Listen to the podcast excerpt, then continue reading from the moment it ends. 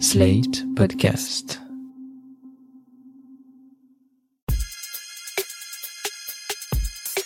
Salut chers auditeurs, salut chères auditrices, bienvenue dans Sans Algo, le podcast qui vous en fait découvrir d'autres. Je suis Mathilde Mélin, journaliste pour Slate.fr et comme chaque mois, j'ai écouté beaucoup trop de podcasts.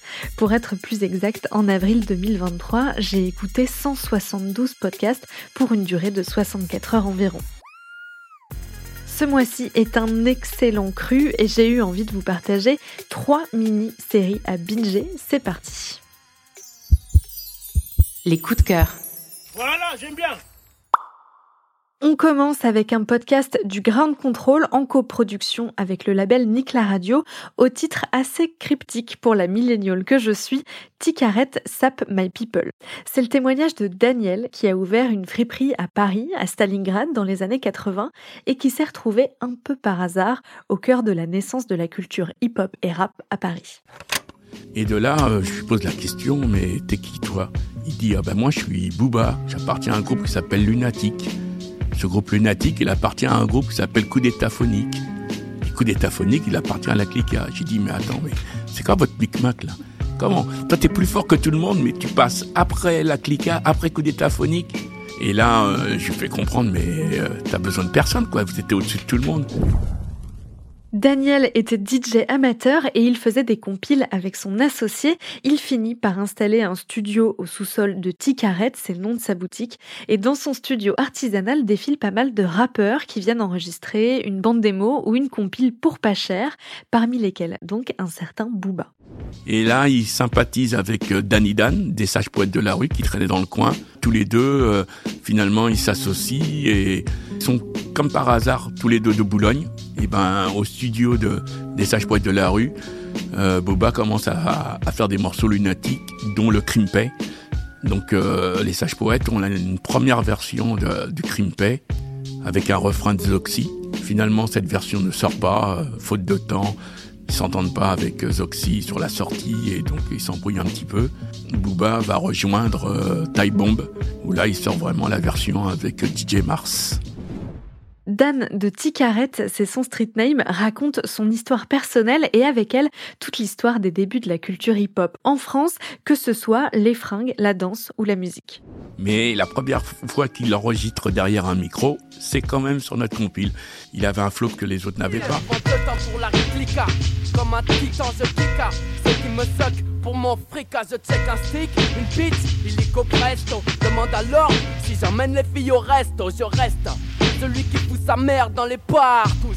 Pas une tous comme Patrice Carmouze. Mon flow est interdit au moins de 16 ans. Pourtant, je n'étais pas aussi méchant à l'âge de 13 ans. Mais le petit nègre de la pègre du coup d'état ne fait pas le fou, ne joue pas les putes, mais plutôt les malfrats. Ticaret Sap My People, c'est une série en trois épisodes faite par la journaliste Yasmina Benbekay. C'est une chouette série très bien réalisée par Malo Williams, mais attention, ça risque de vous donner envie de ressortir vos baguilles et vos bandanas. Coup de cœur numéro 2. On est aussi dans l'histoire, mais un peu plus ancienne et plus drôle aussi, celle de la chute de l'Empire romain, racontée par l'humoriste québécois Charles Beauchesne. Ce qui est fascinant, c'est que les causes possibles de la chute de l'Empire romain varient selon les experts, leurs allégeances politiques et surtout ce qui fait peur aux gens sur le moment. Entre autres, ceux en faveur d'un État laïque vont blâmer l'arrivée du christianisme, les historiens un peu plus xénophobes vont blâmer l'immigration. Pour Denis Arcan, la cause du déclin de l'Empire, c'est les plats de poissons en croûte, puis Rémi Gérard, si j'ai bien compris le film. Ouais, s'il y a des Français qui nous écoutent, Rémi Gérard, c'est un petit peu notre Gérard de perdu, mais genre, avant qu'il essaie de ne pas payer de taxes en mangeant toute forme de vie sur Terre. Mais on s'égare, là. Cette voix et ce nom vous disent peut-être quelque chose si vous êtes un auditeur ou une auditrice fidèle de Sans Algo, puisque je vous avais conseillé son podcast dans l'épisode 26. Ça s'appelle Les pires moments de l'histoire et comme son nom l'indique, ça raconte des épisodes historiques pas hyper feel good de type guerre, massacre et autres rois fous qui zigouillent tout ce qui bouge. Il y a quelques semaines, Charles Beauchesne a donc consacré trois épisodes d'une demi-heure à la chute de l'Empire romain et il commence très fort. Tout ça pour dire que dernièrement, une des thèses, c'est que la chute de Rome a été causée en partie par des catastrophes naturelles et des pandémies. Créé nom d'un casque de centurion avec un genre de balai sur le dessus. Ça, c'est juste un peu trop proche de la réalité pour que ce soit divertissant. Il y a même un historien qui a répertorié plus de 200 théories différentes pour expliquer la chute de Rome. Puis là, à un moment donné, je lisez-les donc, ces livres-là!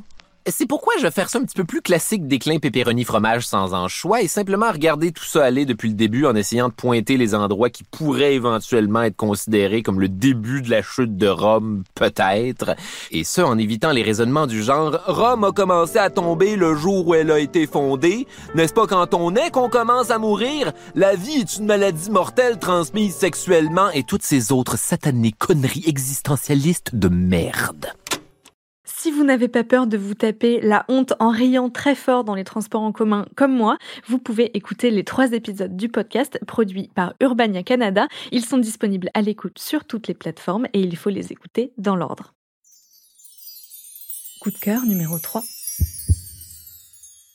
On continue avec un papa, une maman et contrairement à ce que peut laisser penser son titre, c'est pas un podcast sur la manif pour tous, mais un documentaire en 11 épisodes sur une histoire de parentalité pas banale.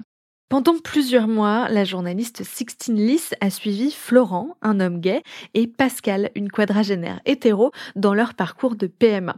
Les deux amis font un enfant ensemble, mais ça ne veut pas dire qu'ils vivent forcément les choses de la même manière cette vie, elle est là et elle va décider de s'accrocher ou pas. Donc tu vois, j'étais là, j'étais euh, complètement émerveillée. Et d'ailleurs, je disais à Florent, mets ta main et tout. Et lui, il était hyper... Euh, euh, ça, l'agressait, quoi, que je lui demande ça. Je m'en rendais même pas compte. Tu vois, c'était quelque chose pour lui, c'était pas du tout concret. On n'en était pas du tout... On, on, vivait pas du tout les choses de la même façon. C'est compliqué parce qu'ils disent, vous êtes enceinte. Ça y est, ça y est on, une femme est enceinte du moment où voilà le le blastocyste est déposé sur euh, sur l'endomètre. Mais non, parce qu'il y a il y a il y a neuf mois et il faut qu'il s'accroche. Puis après, il faut pas que euh, l'immunité attaque trop euh, le blastocyste. Donc moi, je fais hyper gaffe et pour moi, Pascal n'est pas enceinte.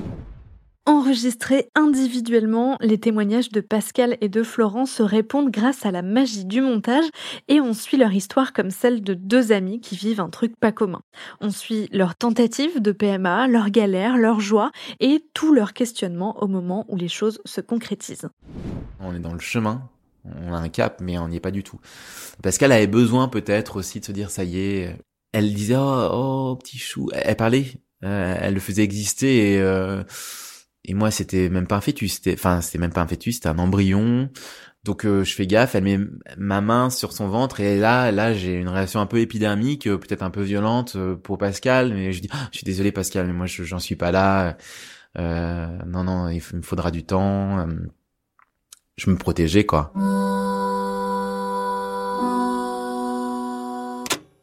Ça n'a pas été un coup de cœur dès le premier épisode, mais je vous conseille d'écouter la série en entier parce que l'histoire prend de l'ampleur au fur et à mesure du documentaire qui est par ailleurs plutôt bien réalisé. Les Actus Podcasts. Après avoir racheté plein de podcasts pour les diffuser en exclusivité sur la plateforme et tenter d'attirer des abonnés grâce à ça, Spotify tente une nouvelle stratégie et recommence à distribuer certaines de ses productions sur toutes les plateformes, celles du studio américain Gimlet notamment. Il faut dire que depuis quelque temps, Spotify ne parie plus uniquement sur les abonnements pour générer des revenus, mais aussi sur la pub en créant sa propre régie et ses outils techniques d'insertion de publicité dans les podcasts. Et la pub, c'est très simple, plus on a d'écoute, plus on gagne d'argent. Spotify a donc tout intérêt à faire le plus d'écoute possible sur les podcasts qu'il monétise et donc à distribuer ses contenus un peu partout. Par ailleurs, la plateforme a dépassé les 515 millions d'utilisateurs actifs, dont 210 millions d'abonnés, soit 40% environ. Pas encore assez pour rentabiliser l'entreprise qui a perdu 156 millions d'euros depuis le début de l'année. La suite des actus. Après avoir fait le tri parmi les 812 candidatures reçues à l'appel à projet podcasting, le jury composé de responsables de Radio France a retenu trois projets.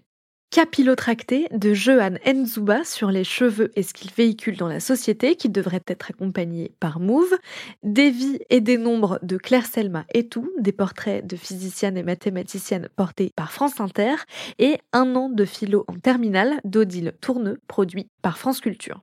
Les trois lauréates vont être accompagnées pour imaginer un format, écrire et produire un pilote, et si les chaînes sont convaincues, les podcasts seront vraiment produits par Radio France. Le groupe public souhaiterait a priori relancer un appel à projet similaire à l'avenir, mais rien n'est encore décidé officiellement.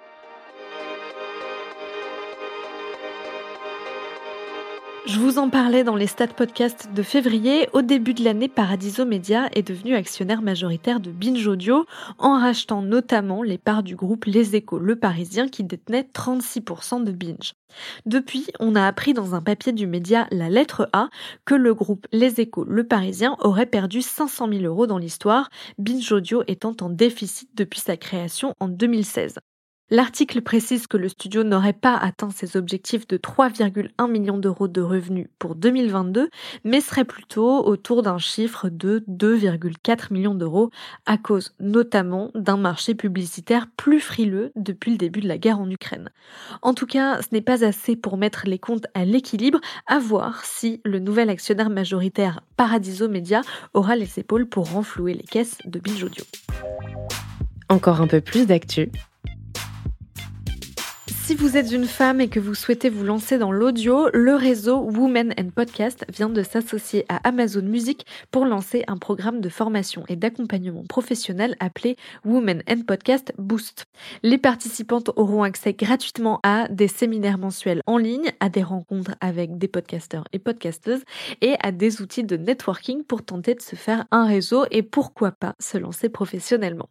L'accompagnement sera assuré par Mariam Abba et Anastasia 200 de podcasteuses investies dans la formation. Toutes les infos sont sur le site women-podcast au pluriel.com.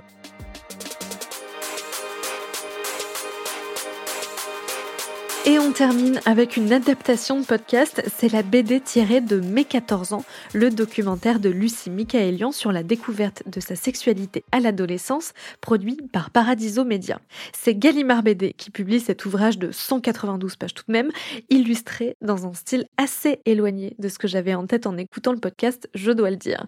Mais c'est réussi parce qu'une fois passé l'étonnement du dessin assez chargé et des planches saturées de cases, de bulles, de flèches et de couleurs, sur comme le journal intime qui a servi de base à cette histoire, on se laisse emporter par ce récit intime d'ado obsédé par le sexe. La bande dessinée est sortie il y a quelques jours, elle coûte 24 euros et s'appelle elle aussi Mes 14 ans. C'est signé Lucie Michaelian, Jeanne Boézek et Lisa Cheteau.